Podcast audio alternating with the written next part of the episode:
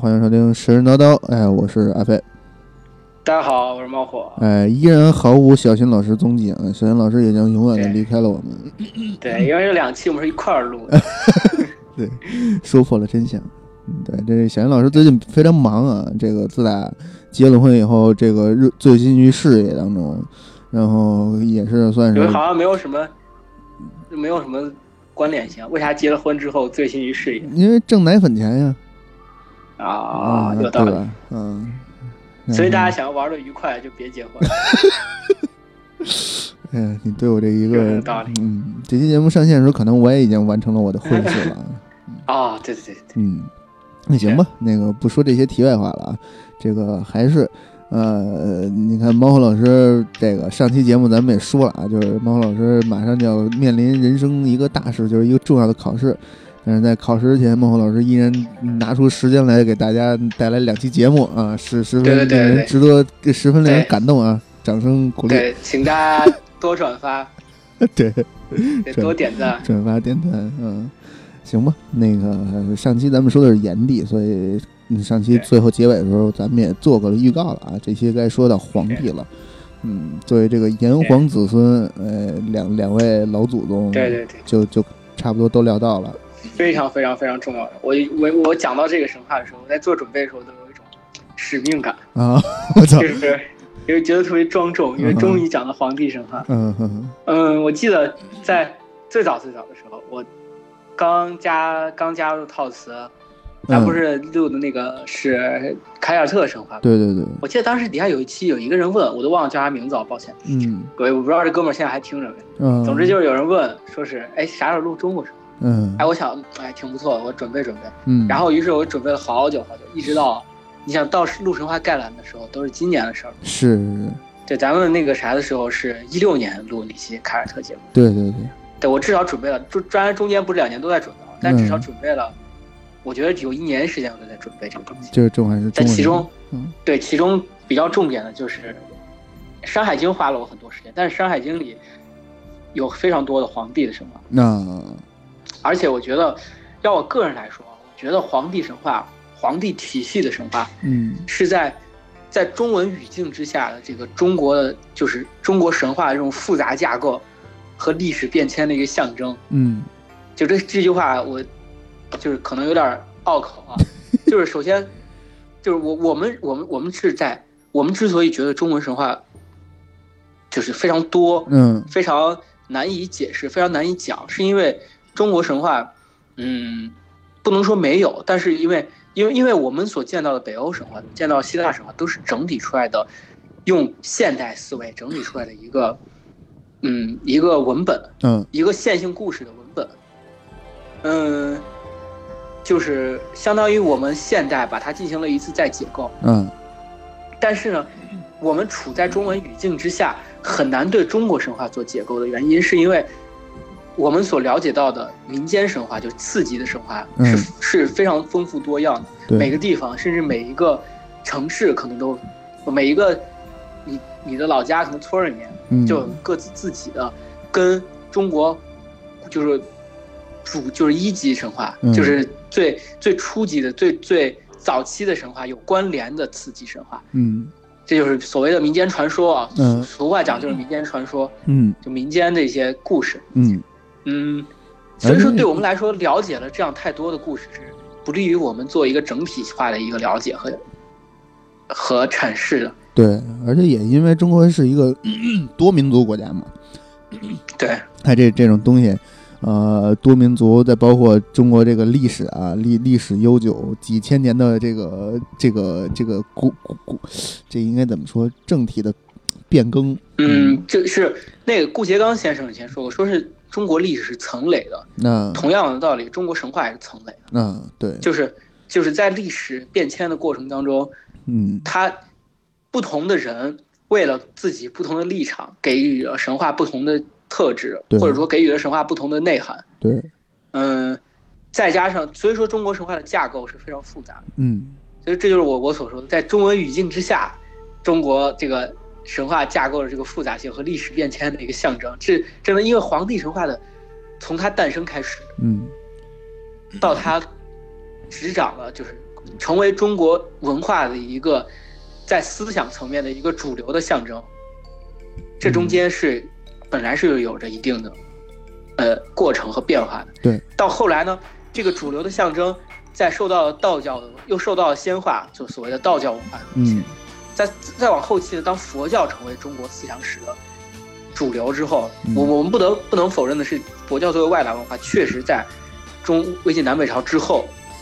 变成了一个，尤其是唐朝嗯到了到明朝到宋朝吧，佛教都是一个非常主流的，在思想史上都是非常主流的一个状态。嗯所以说，在这之中呢，皇皇帝的神话，或者说中国的神仙神话，又被下放到民间，成为了各种文民间传说。是所以这就导致它进一步的复杂性。那就是说，这些皇帝的一些东西，它到底神话呢，还是历史？嗯它图腾的变化，它所看就是皇帝这个文化的象征所包含的文化，就是所包含的地域和范围。嗯它到底早期所包含的那个范围，就是所谓的关中，所谓的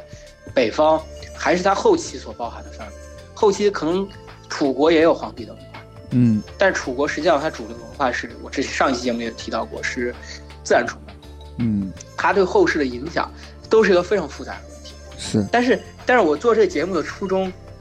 其实就是为了满足大家好奇心，那就是就是我也是为了满足我自己的好奇心，那就是所以说我尽量把它尽量整理成一个线性的逻辑体系，嗯就是就之所以是逻辑体系，就是说某些东西它到底是后世诞生的，还是前面所谓的原教旨主义的神话。嗯我在这可能考虑的不是那么多，嗯我尽量把它就之前我其实之前我在很多讲故事的时候都提到，就比如说有人还怀疑上期节目里的那个高唐嗯父神女父就是那个瑶姬，有人怀疑瑶姬是皇帝的女儿，啊呃，或者说包括我之前提到过赤松子的故事其实是后期的神话，但我都把它当做，因为它把它整理到一个逻辑体系当中，对对，这都分是类理解嗯这就是一个，这就是我所谓的现代化的一个结构。哎其实这个对于神话理解来说，并不好。嗯就是对于我们，如果我们想要满足自己的好奇心来说，这就足够了。嗯但是如果我们想要理解神话，并且在神话当中我们想要获得一些启示的话，嗯我们需要做的是，嗯，就是用用神话的思想来解构神话，那而就不是现代，而不是现代科学的思想。那就厉害了。所以，呃所以猫和老师的这个使命感也是由此而来啊！这也希望我猫们我们录节目对对是对带着使命感的录，大家听节目也是带着使命感去听。不是不 是，我我真的倒没有。大家听节目就满足自己好奇心，对对放对听一下。如果这这里面有一些人真的对神话感兴趣的话，嗯其实其实更多的你们可以去去先读一读解析神话的一些方法，比如说金枝啊，嗯比如说当然金枝属于最基础的，所以嗯必读必读书籍。嗯比如说更更往上的，比如说尼采的一些嗯关于神话的一些研究，是那个柏拉图、亚里士多德的一些哲学研究。对对可对，能会更有助于理解。因为我之前提到过，我之前简单的提到过，就是人是、嗯就是讲是神话这波人是正儿八经信这个，那也就是说他们用这个东西来解释，是一套相对比较完整的逻辑体系来解释他们所看到的世界。嗯这是一个较为较为较为呃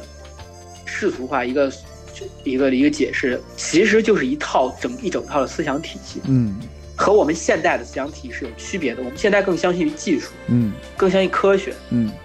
就这个思想思想的方面是不一样的。对所以说，我们不能用现代科学的，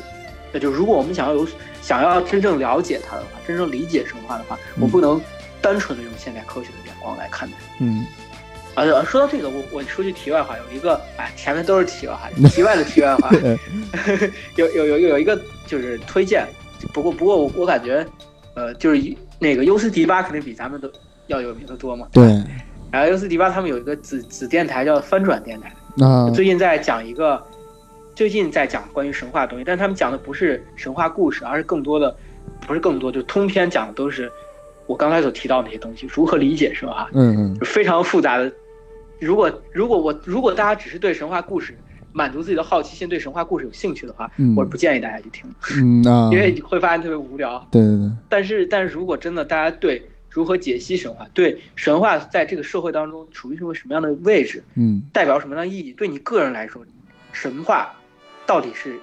是一个什么东西。嗯，如果对这个感兴趣或的话，者你真想信他哎真想信的话也，也也不可能去，啊，也不可能去去理解它，因为信徒是不能、嗯是不能理解是不可知是神，信徒不能理解神嗯话的，理解神话代表着你你要解构它，就把它当做一个一个东西来解真构。真想深入研究他，或者说是对对用对一个西怎怎么说用用用用现在现在的研究者来说来看的也不一定啊，嗯我不确定，就是至少是中国嗯的呃历史学、考古学，包括宗教学的研究者来说，嗯呃，一般所大家所持持有的观点是，呃，信教的人是很难客观看待这个东西的，啊对但是也是也不一定，因为因为在嗯欧洲的很多宗教史的研究者本身也是信教徒，对然后包括我周围有一些同学，我有个同学是研究基督教美术，他就本身就信基督教。啊我们如果单纯的我们说信教者不能好好研究，其实对他们这些学者的不尊重。对但至对少对对于我个人来说，我认为，我确实认为，如果信教的话，因为你一定会带着很多在主观的某些观点，对对对对对，嗯、行，回归主题，啊对回归主题，我们这一期皇帝对皇帝，嗯但是我不不想直接讲皇帝的故事，嗯我需要讲到的是，先要讲到的是皇帝所待的地儿，嗯，就是昆仑山，啊在中国神话当中一个具有具有丰富象征意义的一个地方，对昆对仑对山，，就类似于北欧神话的那个大树世界树对，对对对对对，包括奥斯匹林山，可能对于奥斯匹林山来说，它的含义都太单调了。嗯昆仑山嗯可能中国比较有名的几个，中国神话昆仑山，嗯那个蓬莱山，嗯嗯、这些这些仙山，嗯我觉得有必要讲一讲。蓬莱山在后期我会讲，蓬莱山就是仙化的代表。而啊昆仑山是神话的代表。啊呃，昆仑山，昆仑山到底在呃哪儿啊呀？昆仑山这个地方，我觉得更多是一个概念的象征，啊它并不是指咱们现在的昆仑山脉，啊就是在那个呃新疆的南边儿，嗯然后往往往那个咳咳帕米尔高原所延伸的那一支山脉，啊并不是代表着呃就是此昆仑这一只非彼昆仑嗯对，是确实是嗯在古代很多山名都不代表着，都跟现代的山名即使是相同的，但是并不是现代山的那个位置。比如说，嗯嗯，那个祁连山，嗯啊祁连山就不是现在的祁连山，嗯祁因为祁连在是突厥语的白色的意思，其实是指白山。这嗯可可可能在古代祁连山是指的那个，呃，天山西边的天山东边的喀尔里克山。哦当然这，这又是这个题外话。 嗯是是嗯，昆仑山和黄帝是什么关系呢？就是昆仑山，按照《山海经》的记载，昆仑山是黄帝在人间的宫殿，啊就是所谓的下都。啊黄帝当然是在天上生活的嘛，嗯然后，当然他到他可可以到人间，到人间的话，他待在哪儿呢？就是在昆仑山，行宫嗯对，行宫是。嗯嗯，昆仑山作为皇帝的夏都呢，就是他是在就是就是他的管家，就昆仑山这个行宫的管家叫陆武，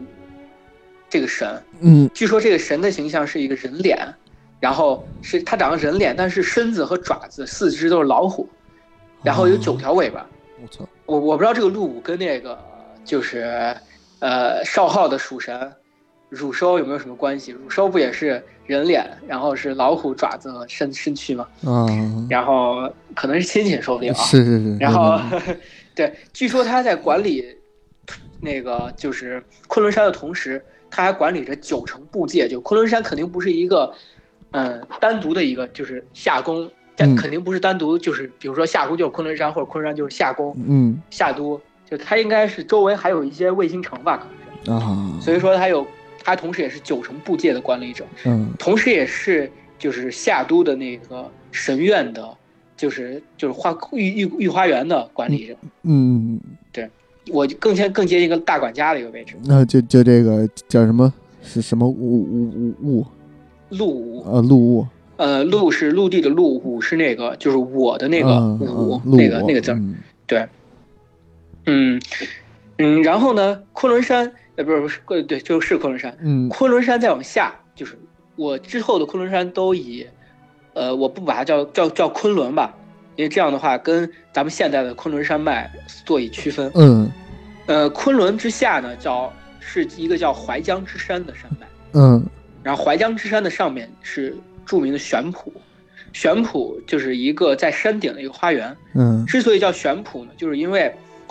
它非它的高度非常高，所以看上去像是悬在半空中的。嗯，哦，这么个玄圃，就是空中对花园呗。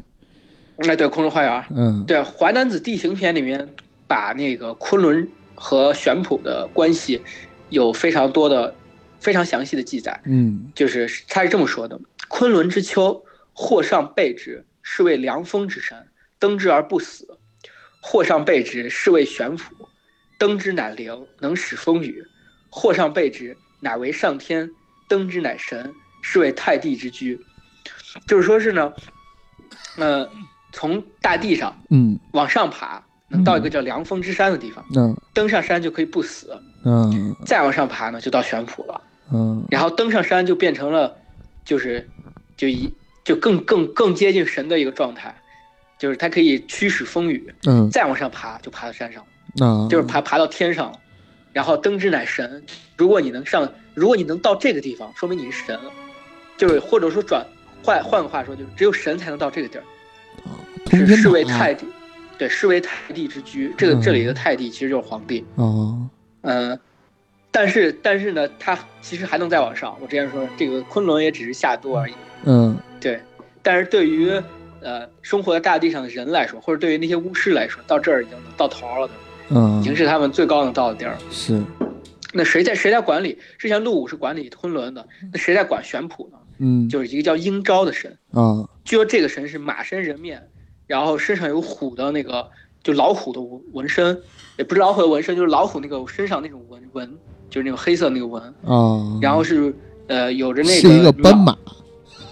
哎对，嗯有着鸟的那个翼，就是天马吧。嗯，然后它鹰昭经常飞升在空中，绕着玄圃进行飞翔，嗯，然后周游四海，然后大声的发出嚎叫。嗯在那个呃昆仑山的记载里面，嗯、就是玄圃的呃。就是玄圃的南南方，就是南方往上嗯，就是昆仑山，然后哦嗯，它的西方呢是一个叫基泽的大湖，嗯这鸡就是射击的那个鸡，嗯然后鸡泽这个大湖呢是，就是它的湖底生活着周朝的那个祖先神后姬，哦然后那个而它的那个上面现在走西啊，对西 边，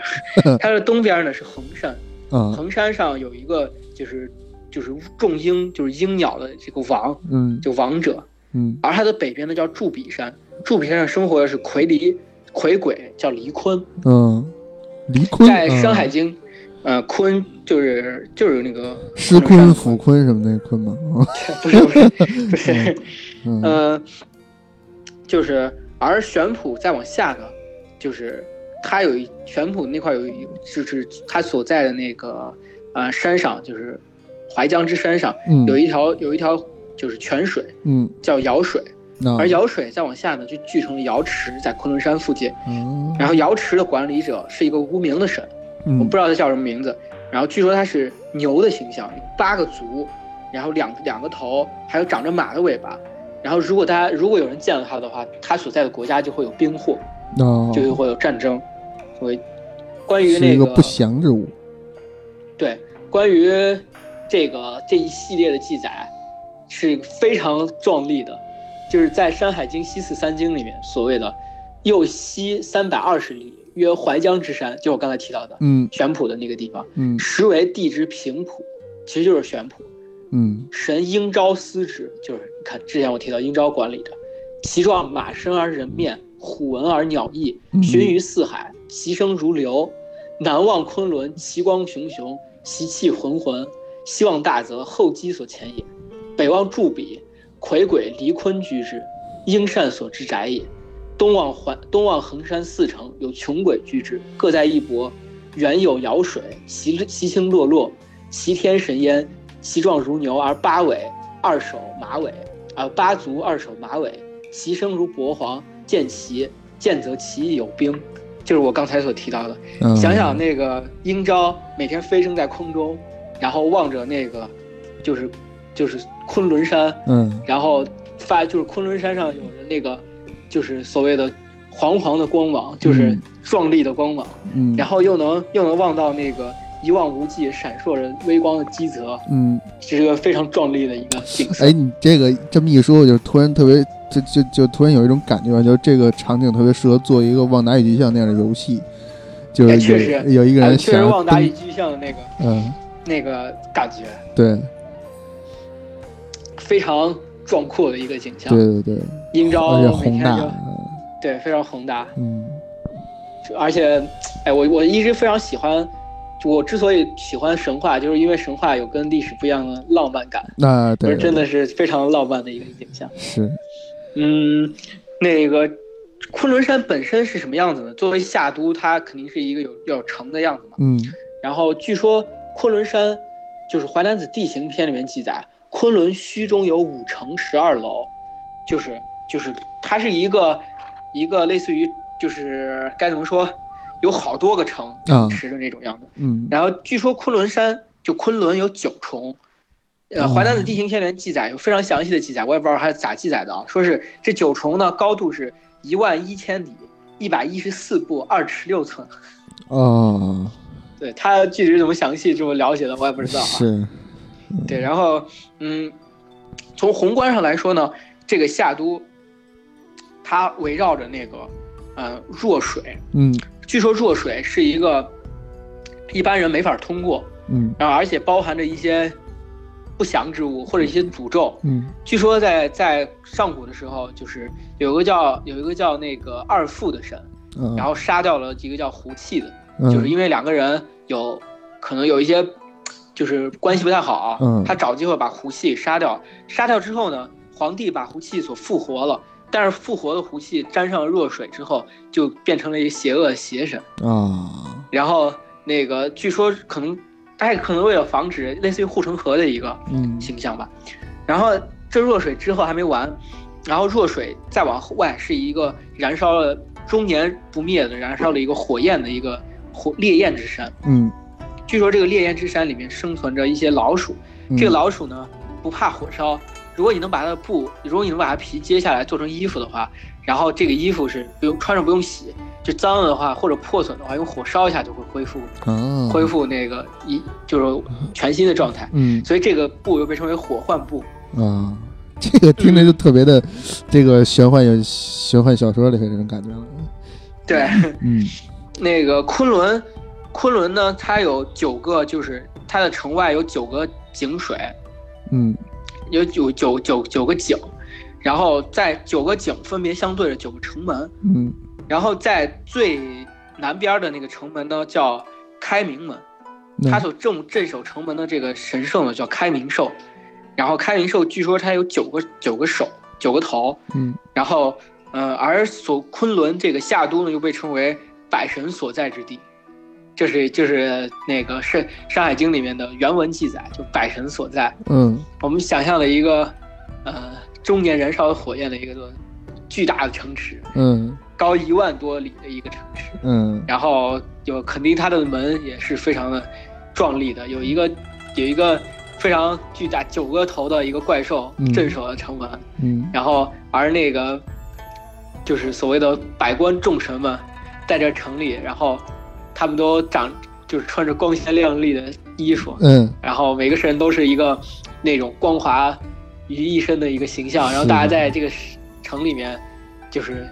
坐坐在一起进行宴饮。嗯这如如果大家那个想想象的话，我觉得比较合适的翻译，比较合适的形象，就是如果是描绘那个描绘那个奥斯匹林诸神啊那个形象，我觉得大家可以想象那种形象。是嗯，昆仑里面呢有一个非常有名的花园，就是御花园，也就是刚才我所说的陆武管理的神院。嗯神院里呢有一个神院是它的中心是一个呃就是巨大的一个稻穗，然后这据说是神稻，嗯，然后是呃皇帝亲手种在神院最中心的，然后神道的那个呃周围呢有三棵树，分别是玉珠树、悬树和玉树，然后呃在那个玉树和悬树上分别生活着那个凤凰和一个鸳鸟，嗯在神道的旁边呢有一个泉水叫礼泉，礼这个其实在汉字当中也就是那个呃就是甘泉，就是就是非常甘甜的酒的意思。啊，对，它是酒然后嗯啊啊，呃，但是在当时是不是酒呢？这很清楚，反正就是大家可以想象到那个水是多么的甘甜，嗯嗯多么的美味。啊，这然后这就跟那个希腊神话里边就是各种什么牛奶啊、葡萄酒啊什么的那种感觉似的，嗯对对对对对是。嗯然后呢，它的那个就是周围还生还有还有很多树，比如说那个有很多就是所谓的摇树，嗯然后榆奇树和文榆和和有文榆树的树。嗯这个文榆树呢比较有意思，它据说它的树上生长了一种一种温润的玉，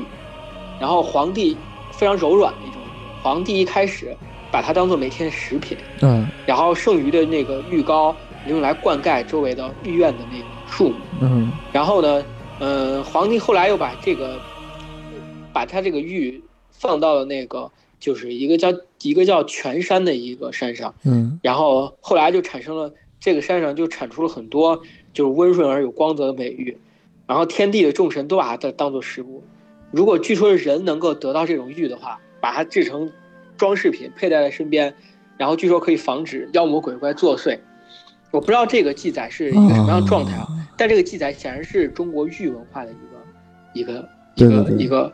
而且一个体现。地地地理位置也对得上嘛。新疆那边本来就是以盛产和田玉对对是吧， 嗯啊，不不过说说说句题外话，有很多关于和田玉的记载，据说是商周时期嗯，就有和田玉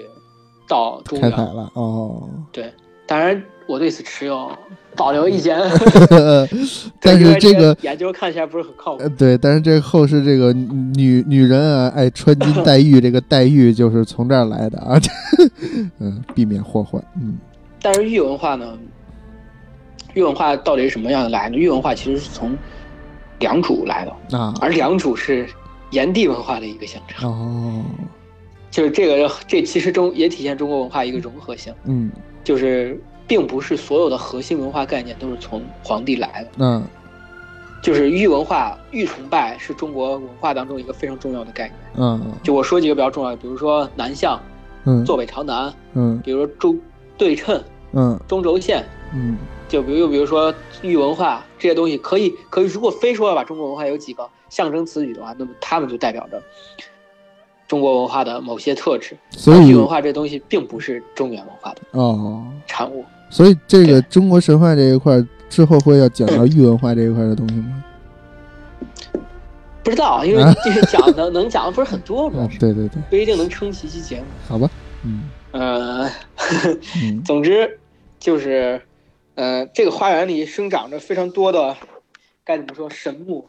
嗯他们各自都有各自的故事。嗯呃，有一个那个故事，就是讲的是，就是呃，在这个花园里面有一个有一个呃皇帝非常喜欢的那个珠子，嗯就是非常喜欢的那个，就是就是该怎么说宝珠吧？一个手把件儿，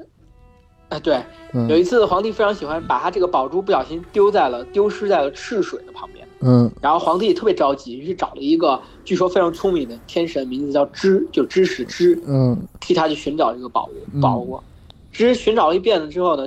完全找不到，于是嗯空着两手回来跟皇帝说：“哎，找不着。”皇帝又特别生气，于是就派了那个，就是呃，那个御苑的另外一位看守者叫嗯黎珠，这个嗯天神。据说黎珠呢长着三个头，六只眼睛。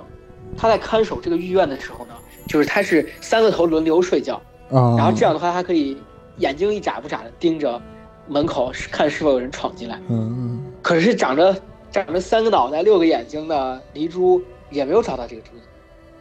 于是皇帝又派了一个叫能言善辩的天神，嗯叫启构的人去找这个珠子。启构找了一遍，启构到处找，但是他显然他的那个辩才是与他找到东西的能力嗯不搭调儿。嗯他也没找到。于是后来皇帝实在没办法，就只能找了一个，就是一个据传非常粗心大意的一个神，嗯叫向往这个神去找。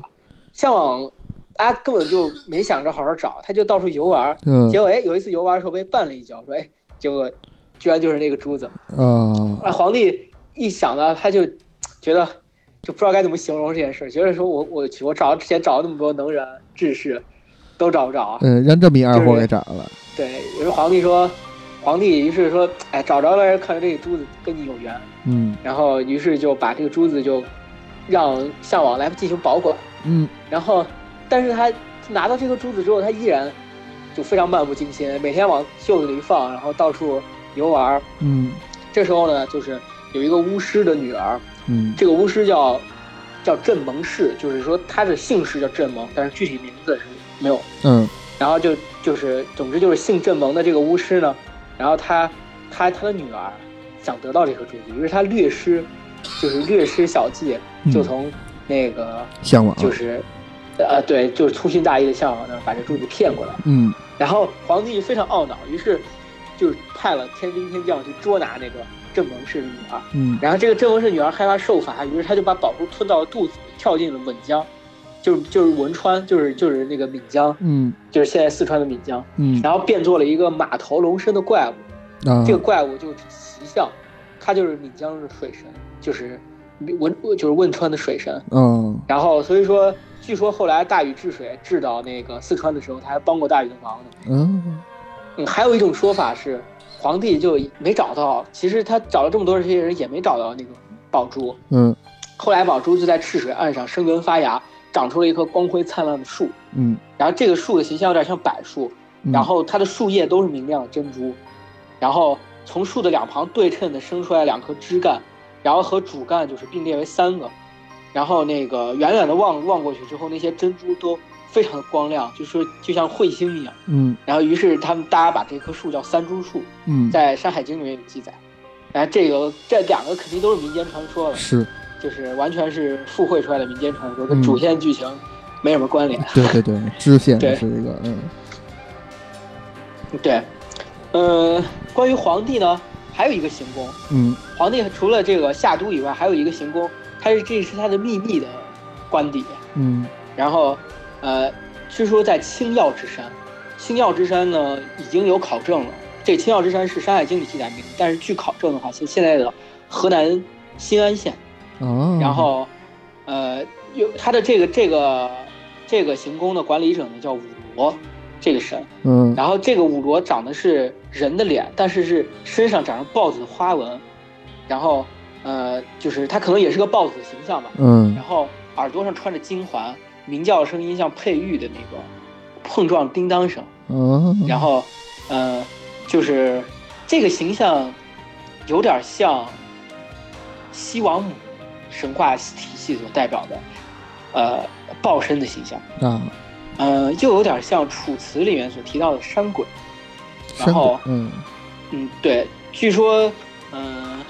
就是这个五罗的形象就跟山鬼比较接近。嗯然后，呃，据说那个在《楚辞》的山鬼里面记载，她就是一个驾着赤豹的一个女性的身影，就是也许我们可以感觉到在，好像在神话当中虽然没有提及有些神的性别，可能他原来不存在性别吧啊、那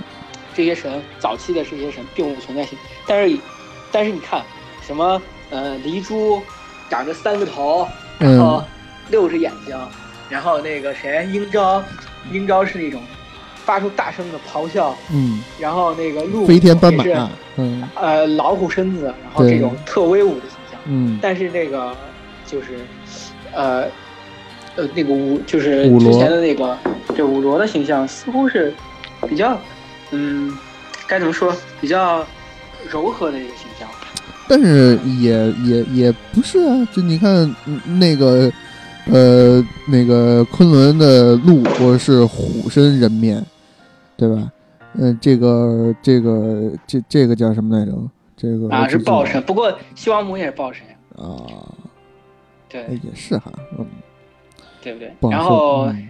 对，不过那个《淮南子》里里面有有一个注附注，嗯这个附注一般大家认为是后世的附会，嗯但是大家反显然古人也有这个观点，《嗯淮南子》里面记载的是记载的在那个《山海经》中次三经的后面有一个注，就是所谓的青妖玉女降霜神也，就是说是它是一个管理降霜的神。啊，然后呃，金本《淮南子》里说的是青女乃出以降霜雪，啊，总之大约都是这个意思。嗯嗯，所以说他肯定的说这是女性的山神嗯啊、但是总之是估计是后世附会的吧。嗯但是大家也想，好像跟我持有比较接近的观点。可以可以，可以，嗯，找着根儿了，嗯啊，对不对？嗯、关于那个昆仑山的神话，关于昆仑的这个神话，嗯，我之所以是非就说它非常重要，并不只是它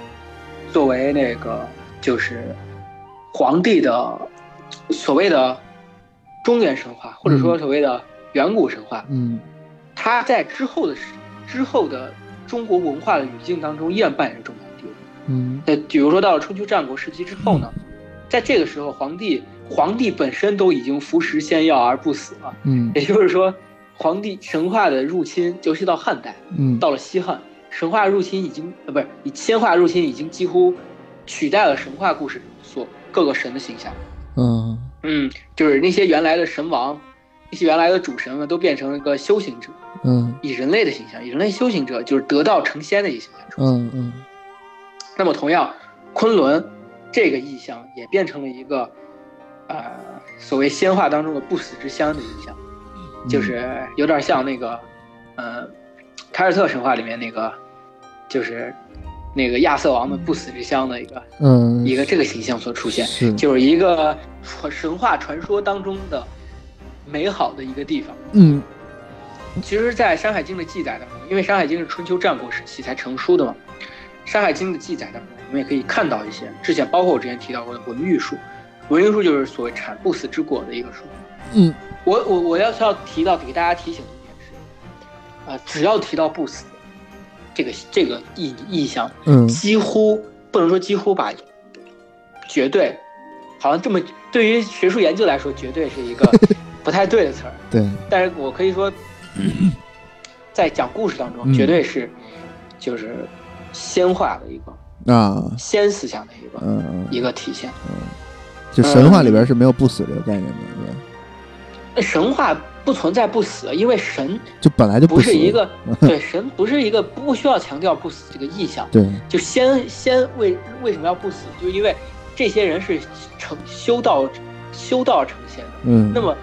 如何体现他修道之后跟常人的不区别呢？嗯最重要的一个区别就是不死。对，而且这个就是佛佛教也没有这个不死这个概念， 佛教是让你修对来世，呃，只有道教对是让你那什么的，对，所以说，所以说对于早对于远古神话来说，它不必要强调这个，嗯因为这是默认的一个属性，嗯，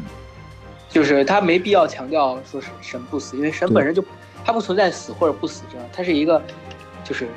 不同的一个，就神的状态跟人是不一样的。对对对，嗯，所以说就是在昆仑山的这一时期的昆仑山神话，嗯更多的就是那些短的一些神话，就包括呃之前所提到的那个呃西王母的神话。嗯所谓的西王母就在昆仑山上，嗯然后呃她也是所谓的她周围保西王母其实是一个非常非常远古的神话，嗯它更多是一个兽神出现。啊，但是在后来呢，这个远古神话被搬出来了，然后它的它的神话体系其实，非要说它的诞生的时间，很可能跟伏羲啊这些更接近一些。啊，嗯，就你像你看，伏羲是人，伏羲女娲是人首蛇身的，嗯然后呃，西王母是人首豹身的，嗯但是在后期皇帝皇帝。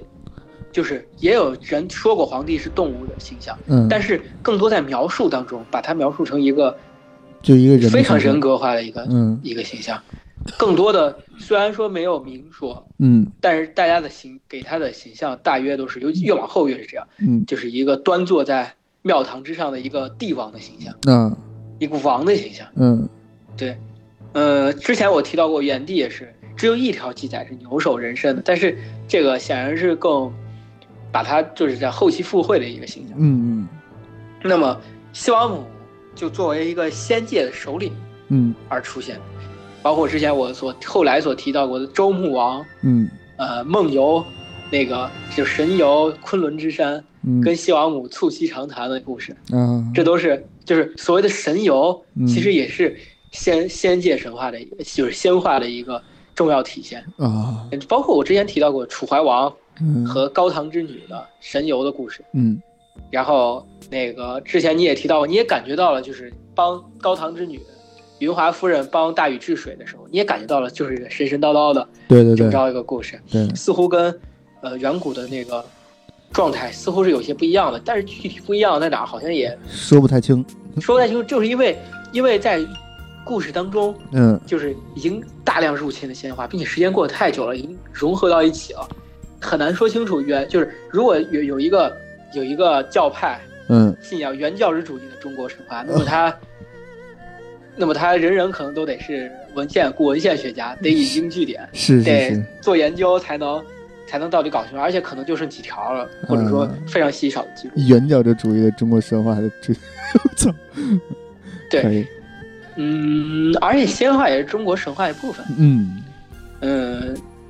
所以说，反包正现括在我咱们之来前看，已已经是不太好区分这种东西。对对对，非常嗯难。之前那个，呃，应该是顾颉刚先生吧，还是张光直先生就提到过，说是想把仙话跟神话区分开来是几乎不可能做到的。嗯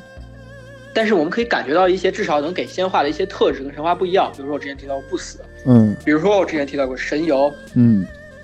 嗯，那个包括我之前提到过的一些服食一些东西来达到某种状态，嗯，这更像是一些吃丹药的，那就相当于皇帝服食服食那刚嗯才不我老说的玉仙丹膏，啊，对，嗯，对对，对对对。嗯呃，总之，在这个时期呢，嗯仙化昆仑山扮演着是仙化不死之乡的一个位置。嗯那再往后呢？再往后，昆仑山变成一个什么样子呢？就是很有意思。庄子，嗯庄子里面，就是庄子，其实这个，如果大家感兴趣的话，庄子的外物篇已经被几乎是杂杂论和外物篇，就是哎不是那个外物篇是那个谁的，那个淮南子的，他是他是杂杂篇。嗯庄子的杂篇其实记载了大量远远古的神话和他的一些理解和阐释，嗯但是其实现在已经亡亡，就是已经没了，啊， 我操，就是、嗯呃，他所留下来都是他说理性的文章。嗯之前概论里我也提到过，嗯，但是这些说理性的文章，为啥庄子有那么具有历史浪漫感呢？嗯就是因为庄子其实大量继承了燕地的自然崇拜，嗯但是在庄庄子在说理的过程当中呢，把昆仑山作为一个重要的意象。啊他认为昆仑山是道教的，也不能说道教，就是所谓的大道之境，就是治理，就是当你触及到人间的真理的时候，嗯你就昆仑山就是这个这么一个人间真理的一个象征。啊，而且其实这个象征，他之所以把昆仑山比作象征，我之前为啥说他提到过继承了燕地的自然崇拜，其实就是一个山高山大山崇拜的一个象征。嗯嗯大山崇拜，再加上它的呃本身昆仑山在仙话和神话当中所扮演的重要地位，嗯，所以说它在庄子的观点当中呢，嗯，昆仑山是一个真理的象征。哎，那你说他们那会儿都大山崇拜，为什么不去崇拜喜马拉雅山呢？喜马拉雅山，喜马拉雅山太偏了吧？当时还不在，啊，不在版图范围内哈。我想想啊，应该是吧因为毕竟毕竟那个吐吐蕃，因为毕竟嗯中间在古代的很，到了唐代以后，嗯在这之前都不是中华文化所能辐射到的地方。啊，明白。我我猜的，但是昆仑山嗯其实也够偏的，我也不太清楚。 对啊，那那如果是地地理位置的话，其实昆仑山的新疆那边都快西到新疆那边了，也也不是很近了。但是新疆其实在一直都处在中国文化一个辐射的一个啊，范围之内，对，就反而比西藏要更偏重于中国是中国的文化一些。也是，嗯嗯，你想想，在汉朝的时候，就已经跟新疆嗯，有非常多的往来了。对，甚至在西汉的公元前六十年设置了西域都护府，嗯然后这是几乎已经表已经是体现了汉朝对新疆的控制，嗯就新疆已经成为中国一部分，版图的一部分。嗯然后呢，这个在西汉的时候也是，虽然说那个春秋战国时期是仙化的诞生的晚期，但是其实西汉的时候正是仙化发展一个非常蓬勃的时期，嗯，我觉得是中间肯定是有关联的。明白。哎，具体的关联我拿不出什么考古的，就是一时间我拿不出考古的什么例子来作证啊。嗯但我总我个人感觉是有一些关联。明白，嗯，刚说哪儿了？对对对，他把嗯昆仑山作为一个真理的象征，嗯也就是昆仑山在中国文化的发展当中，逐渐越来越概念化，嗯从原来的神的居所嗯变成了一个呃不死的乐土，啊，又变成了一个就神的居所是神只有才只有神能到的地方，嗯是就，之前所提到过的灯之乃神嘛，嗯就是就是说所谓的你登上去就是神了，其实其实的意思就是只有神才能登上去，嗯对对对，对，然后只有神才有资格登上，嗯变成了不死之乡，不死之乡就是修道有有成的人也可以上去，啊，最后变成了一种大道之境，就是变成了一种真理的象征，就是就是你只要能触及到真理，你就到了昆仑山，嗯啊，变得越来越越越虚无了啊，越抽象，对越不实越质抽了，象嗯越抽象。嗯但是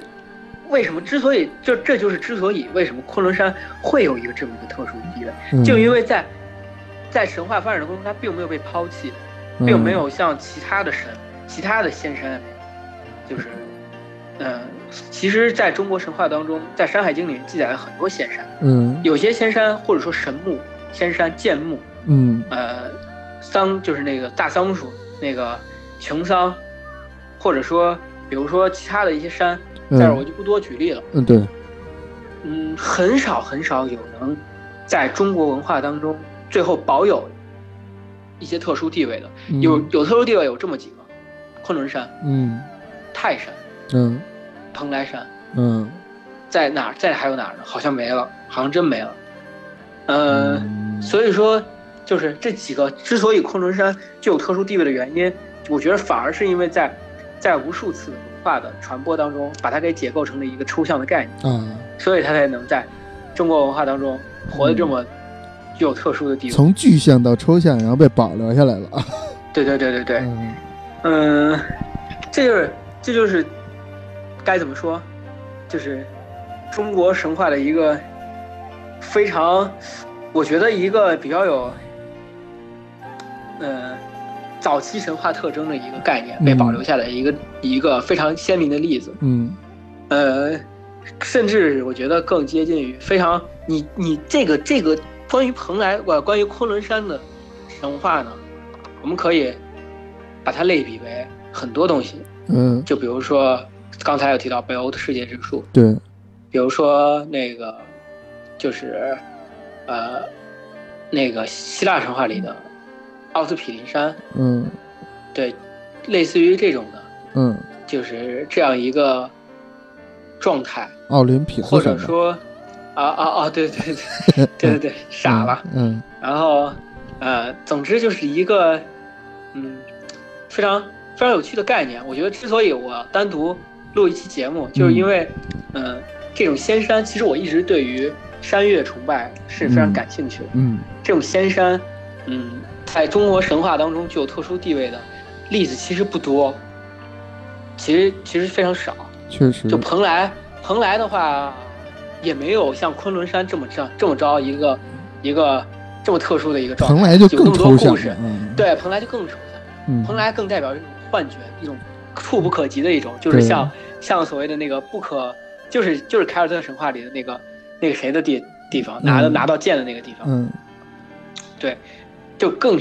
更就是一种更神秘主义，嗯，更就是所谓的不可名状雾啊， 雾中的一个，嗯倒不是不可名状，就是嗯雾中的一个我们所抵抵达不到的一个地方。对对对，呃，那个泰山更多是政治化的一个延伸。嗯呃，他在后期的时候呢，因为因为齐国所继承的燕地的文化特征和少昊的文化特征，嗯所谓的强烈的自然崇拜，嗯，泰山是作为秦国就是齐国一个信仰的象征，一个嗯神山所出现。啊，这个就更原始了，更像那个，就比如说，因为你在哪儿都能看到，就比如说嗯富士山。啊富士山之所以在日本具有非常特殊的文化地位，真的是因为你在日本在哪儿都能看到富士山。啊，嗯你只要在西日本，你只要在西日本，在任何地方都能看到富士山。嗯呃，所以说它所能你你能看到，你在哪都能看到，那显然就会成为一个象征。确实，所以泰山在齐地也是一个相对来说比较特殊的一个山岳的一个代表，嗯，就是更加具有政治色彩，而不像昆仑山这样一个具有浪漫感的。想想英昭漫游在昆仑山之上，嗯然后他能看到，就是所谓的就是巨大的湖水，嗯然后燃烧着煌煌光辉的大山脉，嗯和那个就是和英昭和英王在在山上，在衡山上遨游，嗯然后那个就是驻比之山，驻比其实就是一个象征，就是有特别多的一个巨大山脉，嗯这么一个在巨大山脉的顶端，嗯，然后就是进行，就是该怎么说，非常具有神话属色彩的一个浪漫故事。对对对，对，我觉得这一点，而且在后期，其实浪漫感，我之所以觉得它有很有特殊，就浪漫感一直围绕着嗯是昆仑山，嗯，就是即使是在后期，庄子庄子的作品也是具有非常强烈的浪漫色彩。啊，而在那个《楚辞》里面，很多楚辞作品也提到过昆仑山。嗯，昆仑山其实一一直跟中国升仙思想是具有紧密联系的。对，就是我之前也提到过，就是之前提到过好多，就是所谓的仙画嘛。嗯在后期的时候呢，就是呃，在汉朝很多壁画当中都有一个山岳的象征，嗯，就是尤其在墓里头，就是死者所所谓的就是最后他的魂魄到天上去了，在这个中间就会有一个山山脉山脉就是山岳纹的一个刻画嗯在那个画像砖里头，甚至这个这个升仙思想跟山岳纹跟昆仑山联系在一起的形象呢，就是甚至到了佛教的石窟里面都有。嗯就是你想想这个观点在人们的心中是多么的根深蒂固。是，就是佛教的石窟，你也知道，佛教的石窟是都是都是工匠所凿刻的嘛，嗯也就是说，对于供对供养者所规划、所设计的工匠所规划、嗯所凿刻的，嗯，对于这些人来说，这个观念是深深的进入他们的心中的，也就导致了云冈石窟是中国石佛教石窟的中原地区一个非常早的石窟啊，嗯云冈石窟第二期的，就是北魏早期还没迁都的那个那会儿，嗯北魏早期之前的那些第二期九第九窟、第十窟，嗯然后第七窟、第八窟里面都有都有山岳纹，啊，就是一个它的又变了，就是一个所谓禅修，僧侣禅修最后能升能变成能升为神的一个象征，实际上就是中国古代传统的升仙思想，啊，中国传统神话里面的升仙思想。所以所以但是这个，所以有一个大大雷音寺这种设定，对吧？ 你就是这这的一个大啥？大雷音寺，就是你你啥东西你大雷音寺，就是那个取经取经那地啊儿，啊啊啊嗯！大雷音寺，嗯，对对，确实就是就是就是你修修佛也能成仙，呃，也能上天，嗯对，包括、嗯包括《西游记》就是一个佛道融合的，这不过真的很厚道。对对对对，对嗯，就是至少在汉代嗯，这个还没有，应该是到了春秋战国时期，就是汉嗯汉，夏不是三国嘛，西汉、东汉、三国，魏晋南北朝。嗯魏晋南北朝时期，我嗯看春秋战国傻了，说错了啊， 口瓢了，不对，魏晋南北朝时期嗯，才有有这种情况所出现。就是佛道哎这都融是一合些非常嗯佛教融合其实没有没有，这都这只是一个，因为这个升仙思想并不仅仅是道教才有的，这更多是文民间信仰。啊，就这些修凿石窟的这些人，因为这个信仰太根深蒂固，他在凿这石窟的时候不由自主会把这些东西带到石窟的修修建里。是，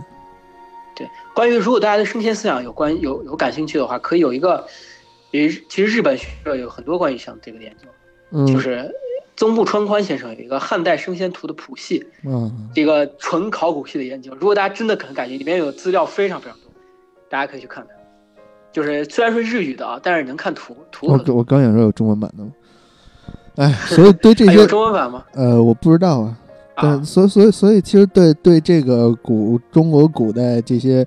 这些文化有感兴趣的的同学，还是需要学一学日语，因为 那边确实， 嗯，没有办法啊。这那个也不至于为一个这学个日语，我觉得没什么必要吧。嗨、啊哎这个你看看呗，对吧？嗯，那当然技是多不压身嘛。嗯，对，实际上人家那边的流传下来的东西要比咱们这边要多呢。关于昆仑山的皇帝居所的嗯神话，这期可能就到这了。哎，对，下一期的话呢，就开始要讲皇帝的故事，嗯皇帝到底是怎么样诞生的呀、嗯他的他究竟是如何建立他的神国的？嗯，到底是一个什么样的存在？对他的底下的手底下的官员都有什么？都掌握着什么神职？嗯皇帝可能是最接近，真的是最接近一个，呃，所谓的理想状态的神话，啊，就是不是一个早期神话的一个特征非常浓厚的一个，它更多的是偏向于已经有了自己的神国啊什么之类的这种嗯更这体种系化的一个东西了。更对对对更体系化、更有秩序的一个东西吧。嗯嗯然后，嗯，包括跟皇帝相关的一些，呃，民间神话，一些有意思的民间神话。嗯再再下再之后呢，如果这一期能讲完的话，再之后呢，就会讲到一个神话中国神话大事件，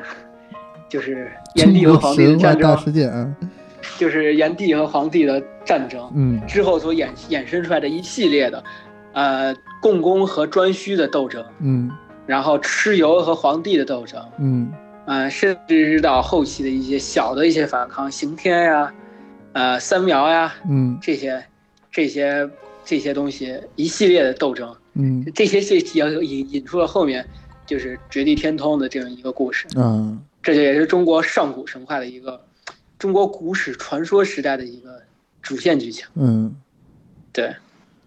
那行，那这这期关于昆仑山的故事啊，昆仑对昆仑神话昆仑对，的故事，咱们就先说到这儿。对，哎，那谢谢大家，咱们谢谢大家下期再见。对，下期再见。嗯。